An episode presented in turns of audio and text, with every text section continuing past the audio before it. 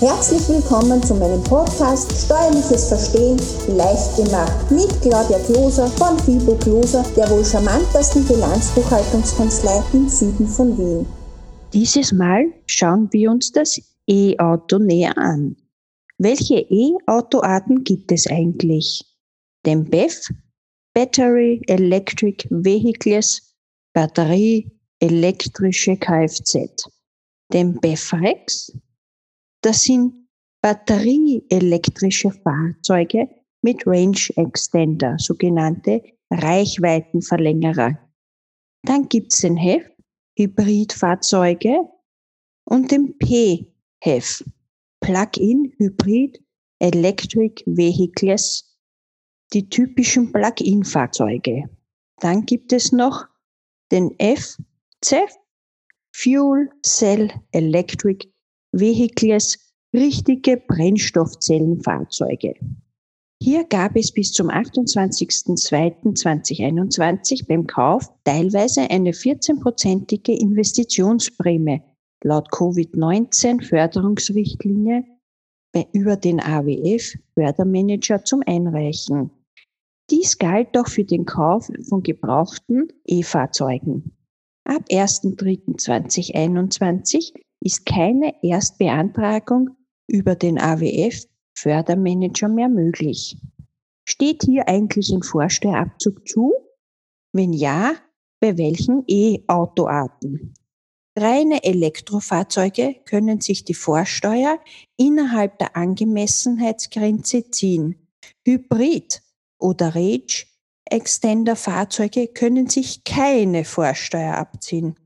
Genauer gesagt, bei E-Fahrzeugen, welche unter 40.000 Euro angeschafft wurden, steht ein voller Vorsteuerabzug zu.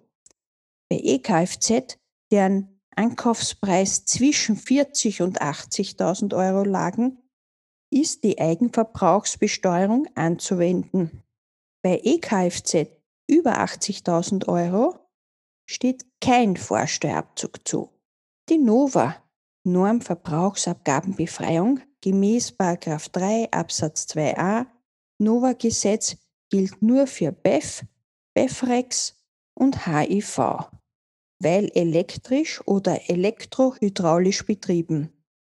Es gibt keine Nova-Befreiung für PHEV und REX. Die motorbezogene Versicherungssteuer gemäß 2 Absatz 1 Ziffer 9 Kraftfahrzeugsteuergesetz entfällt für Kfz, welche rein elektrisch betrieben werden, beziehungsweise bei Hybridfahrzeugen beziehungsweise Rex Kfz besteht nur vom Verbrenneranteil die Steuerpflicht. Was sind denn eigentlich die Vorgaben von der Finanzverwaltung bezüglich Angemessenheit? Gemäß 1 Pkw-Angemessenheitsverordnung gibt es keine Ausnahme für E-Autos. Es gilt auch hier wieder wie beim Otto-Normalverbraucher bei Pkw die allseits bekannte 40.000 Euro Grenze inklusive UST. Bei Neuwagen sind dies die Anschaffungskosten. Bei Gebrauchtwegen ist der Preis zum Zeitpunkt der Erstzulassung zu ermitteln ist der Preis beim Gebrauchtwagen nicht bekannt, weil der Unternehmer eventuell schon der dritte Zulassungsbesitzer ist, dann kann man ruhig einmal auf einen Kfz-Händler zurückgreifen, das Modell samt Einbauten bekannt geben und sich den ehemaligen Preis schriftlich bestätigen lassen, damit dieser Preis angesetzt werden kann. Wenn man sich ein E-Auto über 40.000 Euro Angemessenheitsgrenze geleistet hat, dann sind die AFA, Abschreibung für Abnutzung, Zinsen, Kaskokosten, als auch die Haftpflichtprämie alle quo zu kürzen.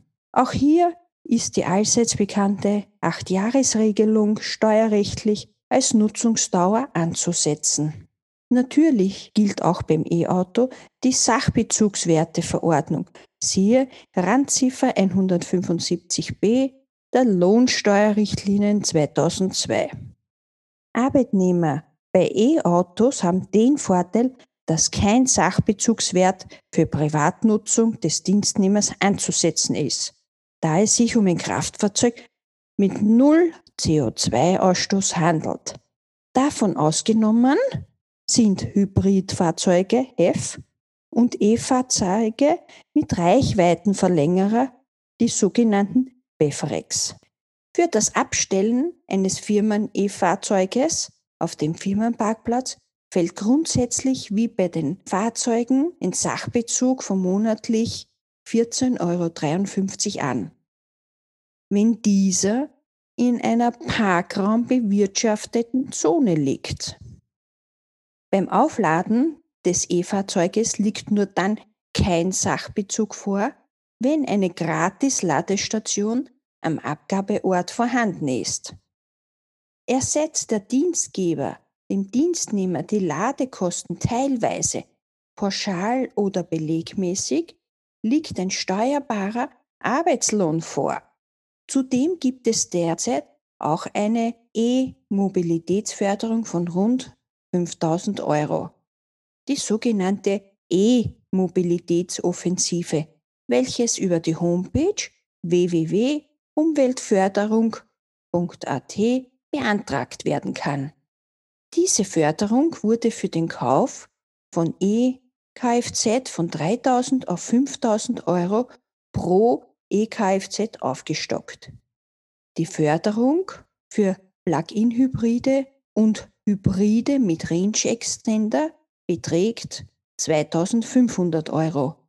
Um diese Förderung beanspruchen zu können, müssen folgende Voraussetzungen erfüllt sein. Die vollelektrische Reichweite des Pkw muss mindestens 50 Kilometer betragen. Der Bruttolistenpreis des Basismodells ohne Sonderausstattung darf 60.000 Euro nicht überschreiten.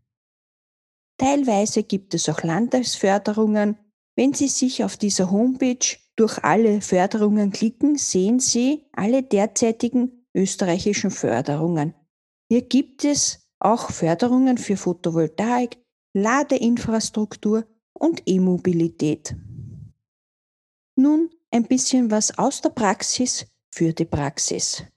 Manche Strombetreiber bieten auch eigene vergünstigte Ladestationen, zum Beispiel im Burgenland, an. Schauen Sie sich daher vorher genau um, bevor Sie 20 bis 30 Tankkarten in Ihrem Geldtaschel haben. Denken Sie daran, ein E-Kfz sollte zudem mit einem dreiphasigen Lader ausgestattet sein. Auf der Online-Plattform Going Electric, diese zwei Worte schreibt man zusammen, finden Sie über Dr. Google und Co. unzählige Gratis-Ladestationen. Hier gibt es eine Listung von über 10.700 kostenlosen Ladepunkten. Ob das derzeit hochgepriesene EKFZ der Weisheit letzter Schluss ist, bleibt noch abzuwarten. Wahrscheinlich werden sie sich im städtischen Bereich in den nächsten 10 bis 15 Jahren mehr als verdoppeln. Doch über Land wird man auf andere Alternativen setzen müssen. Da mein Herz grün, sprich für die Natur und Ressourcenerhalt schlägt, muss man fairerweise auch darauf hinweisen, dass man heute noch nicht wirklich an die Entsorgung dieser Antriebsbatterien, welche auch Sondermüll sind, gedacht hat. Es gibt derzeit noch keine neuen und klaren Recyclingziele bzw. Richtlinien von der EU. Die derzeitigen EU-Richtlinien sind in diesem Bereich nicht mehr zeitkonform und erscheinen mir, persönlich gesagt, mehr als überarbeitungswürdig. Nun sind wir auch schon am Ende dieses Podcasts angelangt. Ich hoffe, der Podcast war für Sie wieder sehr informativ und hat Ihnen gut gefallen. Wenn noch Sie Themen haben, welche Sie gerne kurz und knackig beantwortet haben möchten, dann senden Sie mir einfach ein E-Mail an podcastinfo at fibo-gloser.at. Ich freue mich drauf.